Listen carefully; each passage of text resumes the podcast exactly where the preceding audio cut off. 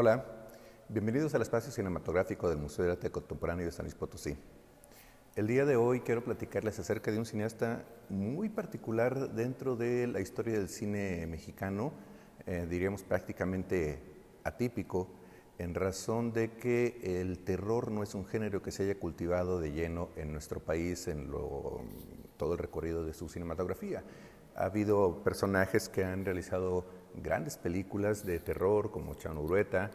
eh, pero no, no, que hayan tenido una carrera específica dentro de este género. Probablemente em, hay dos cineastas eh, de, que quienes hayan abocado un poco más su tarea hacia el género fantástico y en específico del terror, pero muy probablemente, eh, aparte de Juan López Moctezuma, eh, el más reconocido, el que mayormente pueda tener la gente en la memoria, es Carlos Enrique Taboada. Carlos Enrique Taboada fue un cineasta eh, que, digamos, viene de, de, cepa, sus padres fueron actores, él estuvo muy vinculado con el cine desde muy temprano en su, en su vida. Y pues esto lo, lo llevó a hacer eh, una, una trayectoria en la cual fungió como productor, como guionista, eh, como director, eh, sobre todo como guionista y como director. Como guionista tiene pues fácilmente más de mil guiones escritos entre televisión y, cine. Muchos de ellos incluso podrían ser, resultar supresivos para la, gente que nos escucha, pero lo que, eh, digamos, lo ha distinguido, lo que lo ha llevado a tener un lugar preponderante dentro de la historia de nuestro cine su, es su tetralogía de terror. Cuatro películas que están dentro de este género y que eh, han pasado a la historia, incluso han tenido ya algunos, algunos remakes,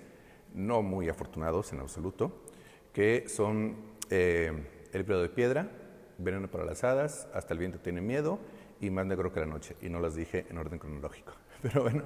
este, estas cuatro películas son eh, en realidad una, una cuestión que, como platicábamos, es eh, atípica dentro de, nuestro, de nuestra cinematografía, ya que en muchas de las ocasiones lo que se había tratado de hacer dentro del género en México era o bien reproducir de manera la mayor parte desafortunada eh, otras eh, eh, películas y otros grandes monstruos, como por ejemplo el caso de El vampiro, que por cierto dirigió Chan Urueta, quien ya mencioné hacia el inicio de esta, de esta sección, que es bastante afortunada, es una gran película esta, una producción de Bel Salazar, que también es uno de los grandes productores de género aquí en nuestro, en nuestro país. Eh, pero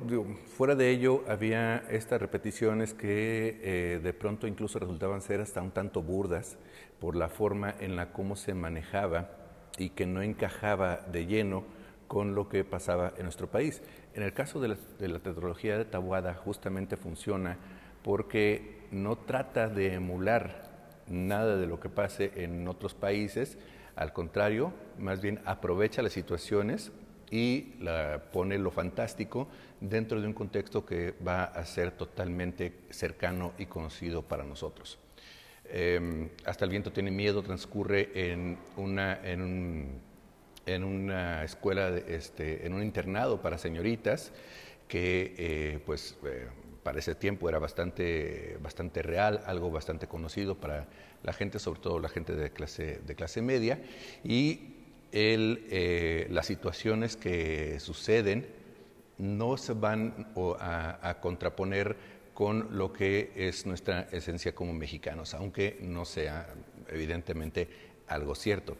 Eh, Más negro que la noche también transcurre en una situación en la cual un grupo de, chicas heredan una, bueno, una de ellas hereda una, mansión y a, la cual se va a vivir con sus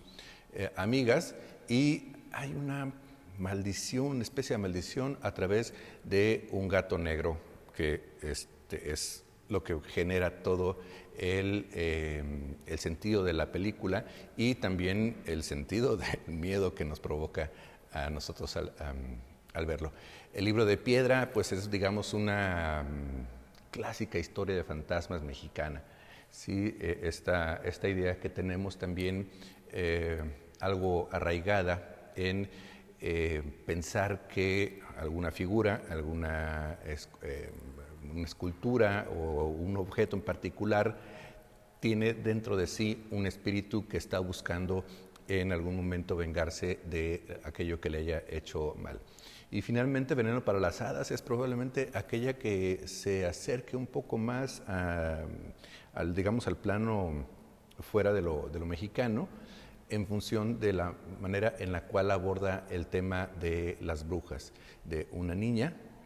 que em, un tanto eh, complicada en su, en su vida, en sus, en sus cuestiones emocionales, eh, convence a su pequeña amiga de que es una bruja y las consecuencias terroríficas, que son bastante, que tiene esta, esta película. La tetralogía se puede pues, fácilmente encontrar en, eh,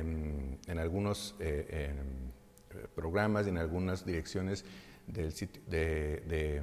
la Internet. Y eh, de verdad les aconsejo muchísimo que puedan verlas si no las han visto o que volvamos a verlas, porque siempre, siempre es un gusto ver estas películas de Carlos Enrique Tabuada, amén de su muy extensa filmografía, de la cual ya hablaremos en otra ocasión. Hasta luego.